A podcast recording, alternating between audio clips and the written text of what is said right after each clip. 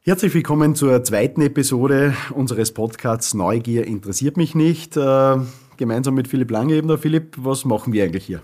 Wir machen einen Podcast und zwar einen Neugier- und Zukunftslust-Podcast, äh, der im hybriden Format funktioniert. Einerseits als Videopodcast, andererseits klassisch Audio und in einer zweiten Perspektive auch noch als hybrides Format funktioniert, weil äh, dieser Podcast immer aus zwei Teilen besteht, nämlich einem äh, Neugier-Talk, ähm, den du mit spannenden Gästen führen darfst und einem sogenannten Mediencontainer, in dem ganz kurz das besprochene Thema auch aus der Perspektive von äh, Kommunikationsexperten, äh, von Medienschaffenden, äh, von PR- und äh, Marketingleuten aus Unternehmen beleuchtet wird, die wir hier bei uns im Studio immer wieder begrüßen dürfen.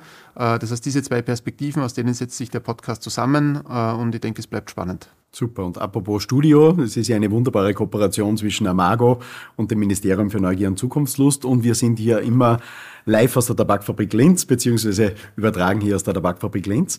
Und worum geht's jetzt in der aktuellen Episode? Unser Gast ist wieder Wolf Lotter. Wolf war mit mir im Gespräch und wir haben uns über das Thema Transformation unterhalten und haben auch einen Bezug auf sein Buch Zusammenhänge genommen. Und wir freuen uns, wenn es euch freut. Also bleibt dran. Und ich würde sagen, hör mal rein. Ich möchte mit dir natürlich auch über Transformation nur ganz konkret sprechen, auch aufgrund dessen, weil ja eigentlich deine drei Bücher eine Trilogie für mich ergeben, nämlich Innovation, über die wir gesprochen haben, würde ich auch gerne über das Buch äh, Zusammenhänge mit dir sprechen, wo es ja eigentlich darum geht, genau eigentlich Transformation zu verstehen. Und jetzt sind wir schon beim Thema Politik äh, und äh, ja, Reindustrialisierung angekommen. Mhm. Es gibt ja gerade in Deutschland jetzt ein großes äh, Paket, das geschnürt wurde. Mhm. Äh, und ich weiß, ich kenne ja deine Meinung auch durchaus dazu. Also, was, was hältst du denn von dem? Wir sprechen ja immer drüber, wir sind Industrieländer, Österreich, Deutschland, Schweiz, das ist so wichtig, Industrie. Äh, wir wissen, da steht eine große Lobby dahinter, aber das ist extrem wichtig. Jetzt geht viel Kohle rein damit wir ja wieder Sachen zurückholen, damit wir ja wieder hier Dinge möglicherweise produzieren können. Da gibt es ja sehr viel. Du hast ein sehr konkretes Bild dazu, das ich gut kenne, aber wahrscheinlich nicht alle. Äh, Magst du deine Gedanken teilen? Gern. Ähm, was gerade in Europa passiert, ist, dass, dass wir mehr vom Gleichen machen, dass wir alte Industrien fördern und ihnen die Möglichkeit in die Hand geben, den Unfug, den sie machen, weiterzumachen. Äh, das hat damit zu tun, dass Politik gern große Konglomerate unterstützt, also Grundstoffindustrie, sage jetzt mal Kohle, Automobil und so weiter und so fort, weil das ist übersichtlich und da kannst du unter Anführungszeichen auf einen Schlag 150.000 Leute retten. Die wirkliche Innovation, die echte Produktion, die echte neue Industrie findet aber im Mittelstand statt. Ja, das sind Unternehmen, die siehst du nicht so. Das ist schon ein Problem, das ist komplex, das ist unüberschaubar. Das hat die Politik nicht so gern. Die Politik ist es lieber, wenn sie so ein festes Kastel hat und sagen sie, bitte, wir haben jetzt gerade diese Bude gerettet, obwohl es eigentlich überhaupt keinen Grund gibt, die zu retten, sondern es wäre viel gescheiter zu sagen, löst es gleich einmal auf, ja? Und das Geld, das da drin steckt, nehmt es bitte einmal, um den Leuten, die dort arbeiten, eine Zukunft zu ermöglichen, die wirklich auch menschenwürdig ist und die entwicklungsfähig ist, auch von der Bildung her. Ähm, schönes Beispiel für mich immer noch die Grundstoffindustrie im Ruhrgebiet, wo man wahnsinnig viel Geld reingesteckt hat, bis man mal erkannt hat, so geht's eh nicht. Ja, äh, und zum Teil es immer noch nicht erkennt. Und wir haben ja auch solche Kandidaten in Österreich und es gibt sie überall. Also richtig, meiner Meinung nach, wäre eine Industriestrategie, wo man aufgibt, eine Industrie zu fördern, äh, die wir gar nicht brauchen im Sinne von äh, eigentlich erhaltungswürdig ist, nicht nur aus ökologischen Gründen, sondern auch aus ökonomischen Gründen. Mhm. Es ist zum Beispiel für mich überhaupt nicht verständlich, dass es in Deutschland Förderungen gibt, und zwar massive Förderungen für energieintensive Betriebe, äh, und manche chemische Industrie macht man sich natürlich in, in, Mannheim nicht wahnsinnig beliebt, aber es ist trotzdem ein Fakt dass man zum Beispiel, wenn man Unternehmen hat wie die BASF, die braucht so viel Strom wie die Schweiz.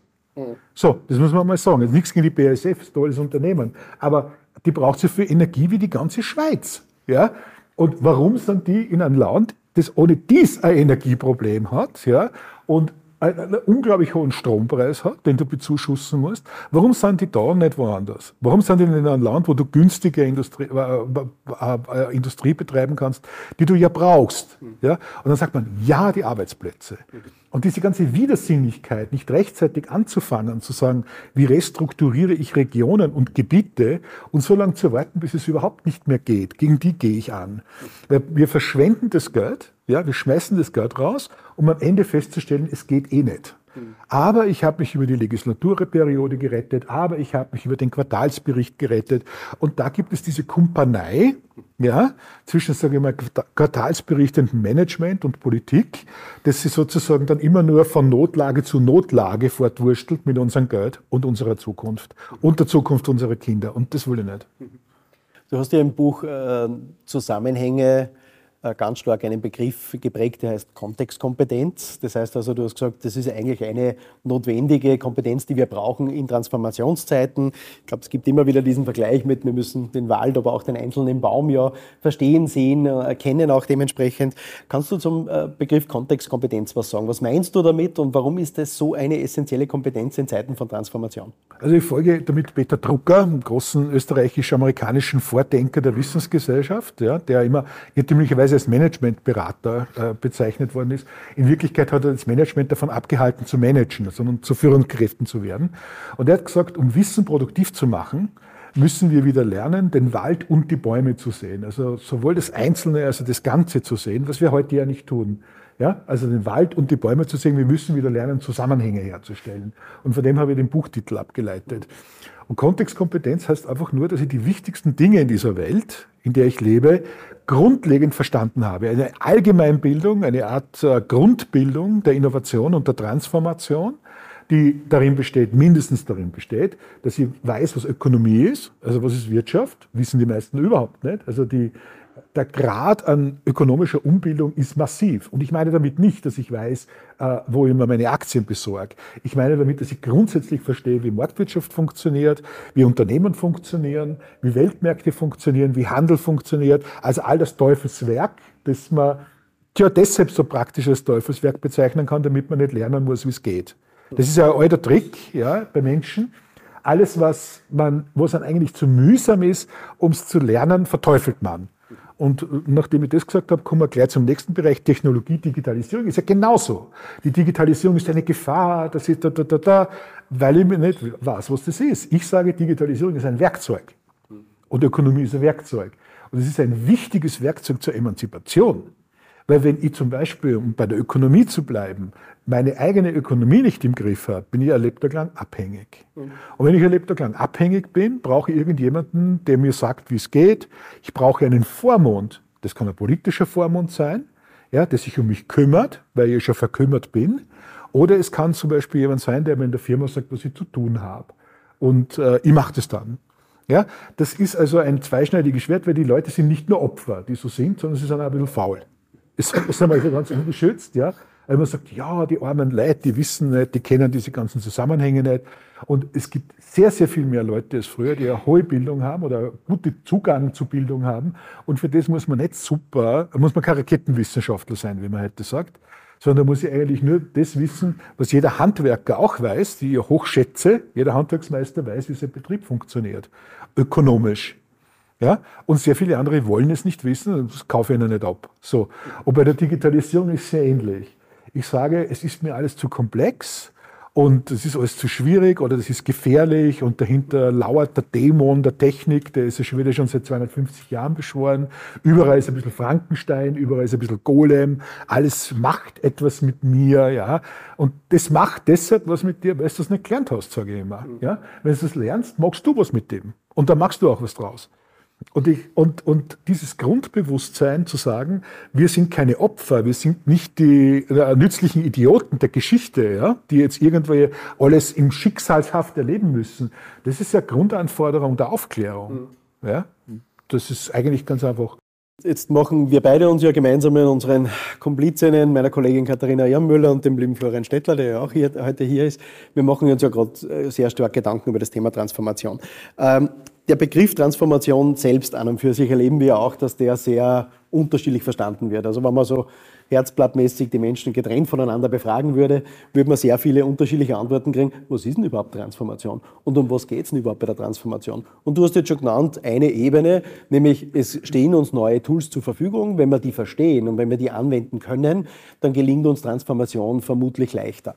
Aber wir wissen, Transformation ist nicht nur eine Sache von Tools und dem Beherrschen von irgendwelchen Tools. Was würdest du denn sagen, ist für dich so der zentrale Aspekt noch für gelingende Transformation? Was bräuchten wir denn in, ich sage jetzt bewusst Mitteleuropa? um die Transformation voranzutreiben? Banalerweise zu, erstens mal zu wissen, was Transformation überhaupt ist und was es bedeutet. Transformation heißt übersetzt, wörtlich übersetzt, Verwandlung. Das ist lustig, weil Verwandlung macht, das macht zum Beispiel der Zauberer auf der Bühne. Der verwandelt irgendwas und das ist eigentlich ein Trick, weil du merkst nicht, wie schnell er ist. Ja? Und äh, was, was so viel heißt wie, du musst lernen, dass sich was verändert, du musst genau zuschauen, ja? Du musst neugierig sein, was hinter sozusagen diesem Tuch ist, äh, hinter dem der dann die Tauben oder den Hasen hervorzieht. Du musst also genau schauen, was er macht, du musst wissen wollen, was da passiert. Äh, Verwandlung bedeutet ja, dass eine Substanz, die da ist, ja, anders aussieht am Ende. Das muss gar nicht so dramatisch sein übrigens, ja, wie bei der Geschichte mit dem Tuch und dem Hasen und dem Zauberer. Es kann ja auch sein, dass man eine andere Perspektive zu den Dingen einnimmt, die man schon hat. Und das glaube ich eher. Also Transformation heißt zum Beispiel ja auch, dass ich zunächst einmal mir klar werde, was schon da ist. Ich bin kein großer Freund der Worte Vision und Utopie, weil sie immer dazu äh, auffordern, die Dinge in die Zukunft lange nach vorne zu verschieben. Es gibt durchaus Visionen und Utopie, die haben schon ihre Berechtigung, aber in der Regel sagen wir Domani, Domani. Mach das morgen, das ist irgendwann in ferner Zukunft, geht es uns allen gut und wir sind super gescheit. Und bis dorthin, weiß ich nicht so genau, lege ich mir ein bisschen hin. So, das nicht. Sondern tatsächlich ist es so, dass ich auch hier in einer gewissen Strebsamkeit ja, und einer gewissen Fleißigkeit und äh, eifrig schauen muss, wie funktioniert das eigentlich? Das muss ich ja wissen wollen.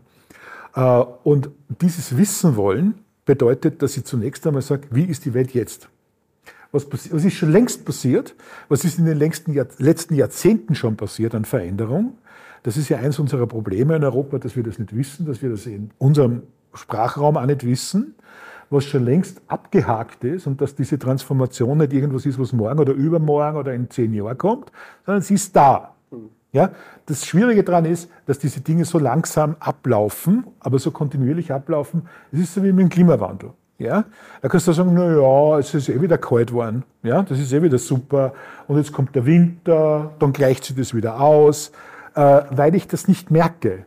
Und merken kann ich etwas nur intellektuell, das heißt durch Messen, durch Wegen, durch genaues Hinschauen. Ich sage immer Inventur machen und dann komme ich drauf. Und da, da sind wir dann beim Punkt, wir brauchen dringendst ein Fundament, eine Grundlage, einen Rahmen dafür, dass wir das verstehen, ein Bildungswerk für Transformation, äh, an dem wir hoffentlich mit großem Eifer arbeiten werden in den nächsten Monaten und viele, viele andere auch noch, um dann mitzukriegen, was passiert eigentlich. Damit wir wissen, was wir tun.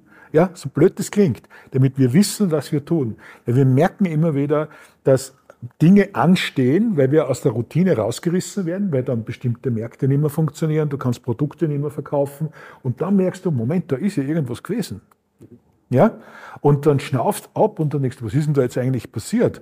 Und was passiert ist, dass die Firma nicht mehr gibt, dass das Land nicht mehr gibt, dass diese Organisation, diese Branche nicht mehr gibt. Und dann sagen alle, ja, das war die Disruption. Disruption ist eine Illusion. Ja? Disruption heißt, du hast nicht aufpasst. Du warst nicht neugierig, du hast nicht geschaut. Ja, Disruption ist eine Ausrede vom Management, das sie abhechelt in verschiedenen Schichten, damit sie einen Quartalsbericht fertig kriegen. Und dann merken sie, dass so seit 15 Jahren was passiert. Also ich habe mich immer mit Technologie auseinandergesetzt und mich immer gewundert, wie die wegschauen. Mhm. Ja, ich komme aus der Medienbranche, Printmedienbranche. Und was mich schon in den 90er Jahren fasziniert hat, ist, dass die Leute, die dort gearbeitet haben, äh, eine, so eine Abwehrhaltung, eine innere, eine innere Abwehrhaltung gegen alles Digitale entwickelt haben, weil sie ahnten, dass ihnen das wirklich an die Substanz geht. Und das gibt es bis heute.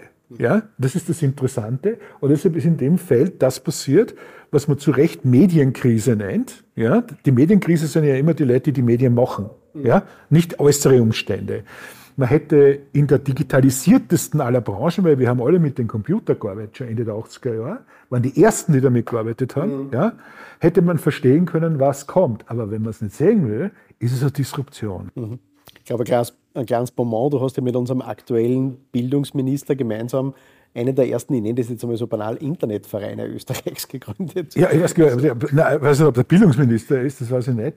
Aber, aber, aber es ist sehr, sehr frühzeitig sozusagen äh, ans Werk gegangen, 1989, bevor der Begriff Internet überhaupt noch äh, bekannt war, auch uns. Wir haben also mit Fidonet gearbeitet, das war so ein Netzwerk, haben wir einen Verein gegründet äh, zum Austausch digitaler Nachrichten äh, über, äh, wie haben wir es genannt, Informationsboxen. Und es gab halt, damals hat man dann die Rechner zusammengeschaut, da hat man sie illegalerweise, heute kann ich das sagen, es ist verjährt, hat man sie dann so Modems besorgt, äh, äh, äh, bei, bei fachkundigen Mitarbeitern staatlicher Stellen übrigens. war interessant. Äh, ja, sonst hat sich ja niemand ausgekannt. Ne? Das ist ja das Nächste. Ja? Also, äh, sie haben es auf der einen Seite verboten und auf der anderen Seite angeboten. Und das war sehr gut so. Und habe das halt dann ausprobiert. Und äh, ich, ich war durchgängig die Auffassung, das kann nichts werden. Mhm. Das war äh, bei allen Leuten, die das gemacht haben, das kann überhaupt nichts werden, weil wen interessiert das schon, wie sich das da langsam aufbaut, das Bild, und bis der Text da ist, ah, das kann nichts werden. Dann ist es schneller geworden und irgendwann einmal so ab Mitte der 90er Jahre, als es schnell genug war, um zu sehen, wo man eigentlich verstehen hätte müssen, dass es funktioniert, haben die Leute plötzlich angefangen, so von der Seele zu sprechen, was sie ja immer dann tun, äh, das ist immer der letzte Ausweg. Also wenn du siehst, dass die Technologie eh schon sehr gut ist und die brauchst, sagt er, ja, aber der Mensch, Sage ich, ja, der Mensch nutzt das. Das hat, das hat ein Mensch erfunden. Das hat ja kein Schimpanse erfunden, sondern ein Mensch. Und der hat das gemacht, damit bestimmte Dinge leichter abzuwickeln sind. Es geht also nicht um eure Seele, es geht um eure Faulheit. Mhm. Ja? Und intellektuelle Faulheit in dem Sinn. Und ich glaube, das ist unser Hauptfeind. Der Hauptfeind ist, ist dieses kleine Männchen oder äh, der, die kleine Frau auf unserer Schulter, die uns die ganze Zeit sagt, das musst du nicht machen. Das kannst du dir ersparen du kommst auch so zur Rente. Das geht sich noch aus. Und das ist das, was in einer Wohlstandsgesellschaft ständig geflüstert wird. Für dich reicht es noch. Die Wahrheit ist, es reicht nicht. Mhm. Das Spannende ist, es, es hat ja auch die Gegenbeispiele gegeben. Ich weiß, ich habe mir vor zwei, drei Jahren die, die 30-jährige Jubiläumsausgabe vom Wired Magazin gekauft. Genau. Und der, da wurde das Vorwort der ersten Ausgabe, das glaube ich Kelly persönlich geschrieben hat, äh, noch einmal abgedruckt. Und äh, die sind ja wirklich damals an den Start gegangen als erstes Magazin. Und im Vorwort ist gestanden, das Internet wird wie ein Tsunami. Das Wort hat man damals so sagen dürfen, weil erst zehn Jahre später dann die äh, furchtbare Katastrophe passiert ist. Wird wie ein Tsunami durch unsere Wirtschaft und Gesellschaft fegen und alle Verhältnisse umdrehen. Das war Anfang der 90er im Silicon Valley in San Francisco mit Wired Magazin. Das hat man bei uns dann so in den 2010er Jahren auch in den Fachmagazinen, in den Wirtschaftsfachmagazinen 20 Jahre später gelesen. Die Digitalisierung wird alles umdrehen und so weiter. Warum hat man da so lang die Augen zugemacht oder, oder geschlafen, auch im journalistischen Bereich. Ich meine, du kommst dort her, das ist dein angestammter Beruf. Ähm, warum hat man da so lange die Augen zugemacht, obwohl es ja eigentlich alles so offensichtlich war? Hm, aus demselben Grund, aus dem einige Landwirte zu Beginn des 20. Jahrhunderts äh, keine Maschinen gekauft haben, weil sie gewusst haben, dass sie für ihn auch die, die kulturellen und die, und die Machtstrukturen ändern, wenn sie das tun, was ja der Fall ist. Ja, das ist de facto der Fall. Also die alte gutsherrliche oder auch bäuerliche Macht über das Gesinde hat sich ja mit der Maschine aufgelöst. Muss man ja mal sehen. Also bei aller Romantik, die man hat, dass das so schön war, war überhaupt nicht schön. Es hat einen Grund gegeben, warum die Knechte und Mägde lieber in der Fabrik gearbeitet haben, unter schlechten Bedingungen, als unter noch viel schlechteren Bedingungen auf den Gutshöfen. Aus denselben Gründen. Also sie ahnen sozusagen, sie wissen ja sehr genau, was da auf sie zukommt und sie wollten sozusagen diese Veränderung nicht tragen. Außerdem darf man nicht vergessen, dass gerade im Medienbereich die Leute extrem viel Macht gehabt haben. Und noch etwas. Es hat ja lange gebraucht, einige Jahrzehnte, um das Internet zu einer industriellen, industrialistischen Organisation zu machen. Das übersehen die meisten Leute. Die digitale Revolution hat nicht stattgefunden. Mhm. Es gab die Digitalisierung einer ganz bestimmten Ebene der Konsumgesellschaft äh, und ne, so Plattform, Monopolbildung, eine Plattform ist im Grunde genommen das Gleiche, was wir schon seit 200 Jahren kennen, Monopolbildung, äh, ideal, der Markt gehört mir und der Staat spielt mit, weil man muss die Arbeitsplätze retten, ist ja ganz wichtig. Rockefeller, Dupont, genau, Klassiker. Genau, bis, es, bis irgendwer anfängt, das wieder aufzubrechen, aber in der Regel geht es um Monopolisierung von Bereichen, das ist vielen erfolgreich gelungen.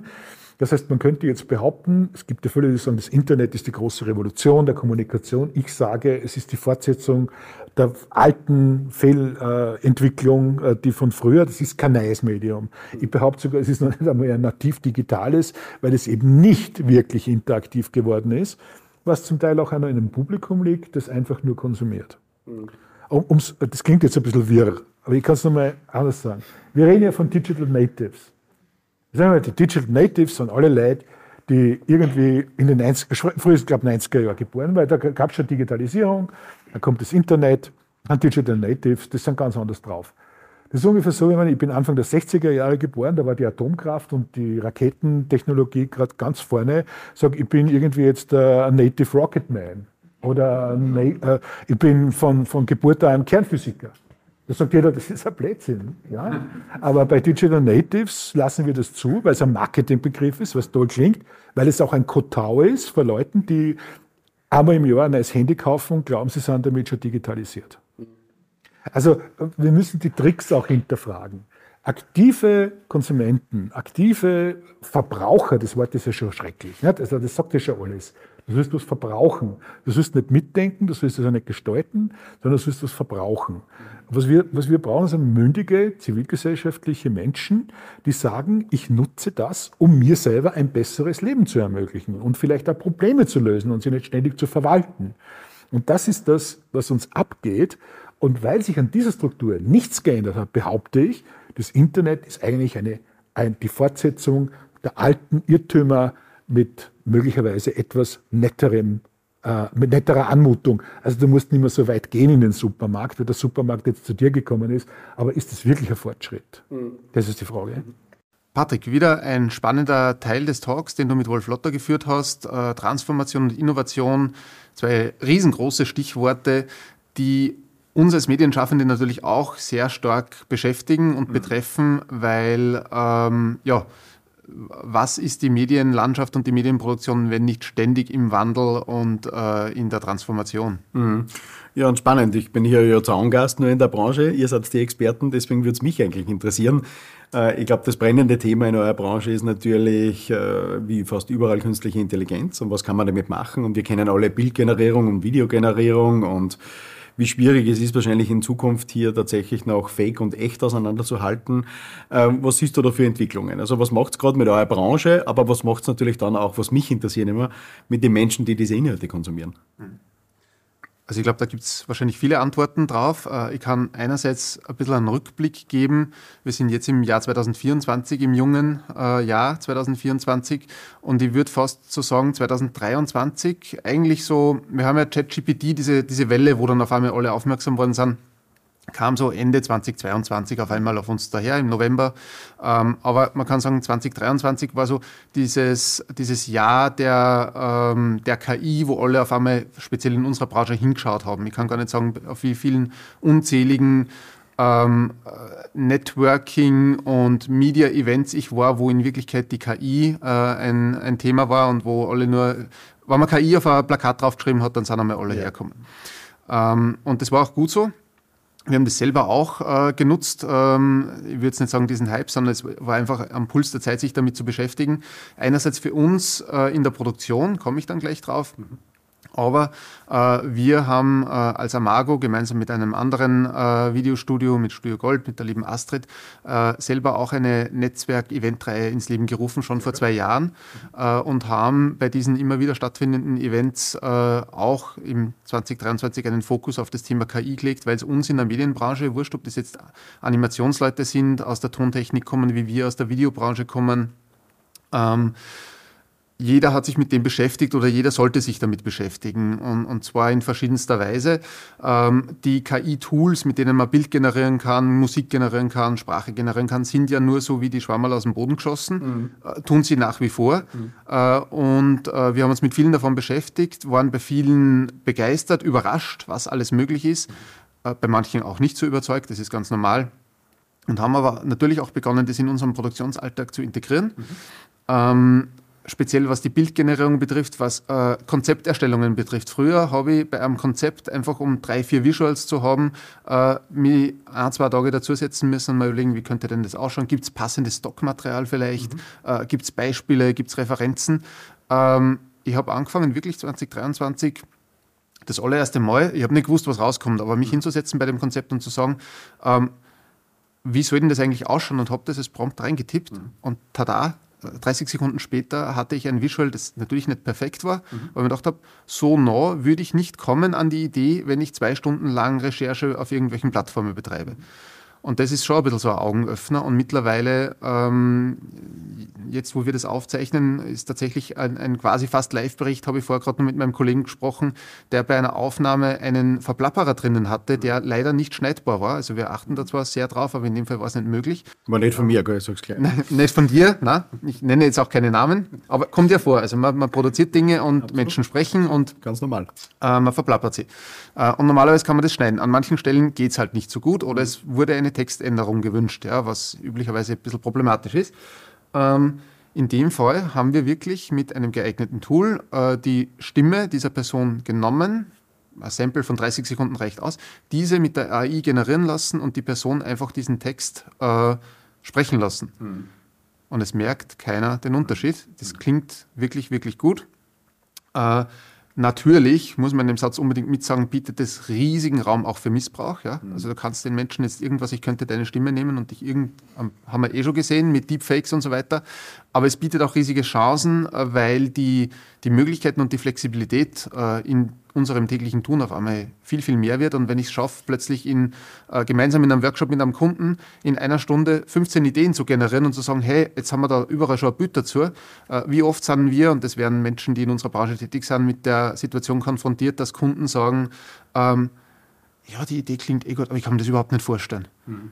Das heißt, wir liefern ja in erster Linie mal Vorstellungen. Wir liefern Ideen und müssen das irgendwie visualisieren oder auch auf der Audioebene irgendwie greifbar machen. Und dafür sind mit Status Quo jetzt diese Tools einfach ein Wahnsinn und total hilfreich.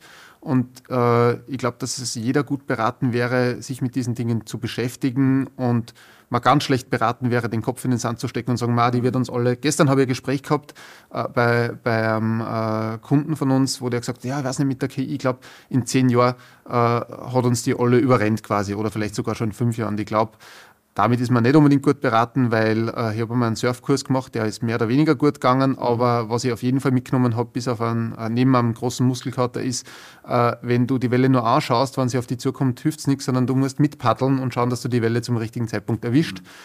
Mhm. Äh, das versuchen wir gerade. Mhm. Okay, spannend. Und was du jetzt erzählst, ist einerseits, dass es eine große Beschleunigung gibt natürlich von Prozessen, dass es sowas wie ein Tool ist, das man einfach nutzen muss, sonst bleibt man wahrscheinlich hinten dran. Aber wir erleben ja natürlich auch, dass es genau das macht, was du beschrieben hast, nämlich dass Menschen eigentlich sich ganz schwer tun zu unterscheiden, was ist echt, was ist nicht echt. Ich habe zum Beispiel gelesen, ich glaube im äh, Forbes-Magazin war es, glaube ich, äh, dass immer mehr äh, Scams auch gemacht werden mit Videocalls, wo so, der sogenannte Enkeltrick, wo wirklich Videocalls simuliert werden mit der Stimme des Enkels. Und dass es derzeit noch der beste der beste Hack ist sozusagen das aufzudecken, wenn man dann bittet, äh, die, dieses KI-generierte Video, äh, dass diese Person singen soll, weil anscheinend das noch nicht gut geht, dass man aus der Stimme von jemandem so etwas raushält. Aber das ist natürlich skurril, also was wir da alles erleben. Ähm, und ähm, was glaubst du, was wird das auch mit Menschen und ihrer Art, wie sie Medien konsumieren? Weil es ist ja das, was ihr zur Verfügung stellt, ja, tolle Medien, die über eure Kunden erzählen. Was wird das mit der Art, wie Menschen Medien konsumieren, machen? Also ich glaube, niemand von uns hat eine Glaskugel, ähm, aber letztendlich steht über dem Titel des Podcasts ja äh, auch irgendwie die, das Stichwort Zukunft und Neugier. Das heißt, wir müssen neugierig bleiben auf das.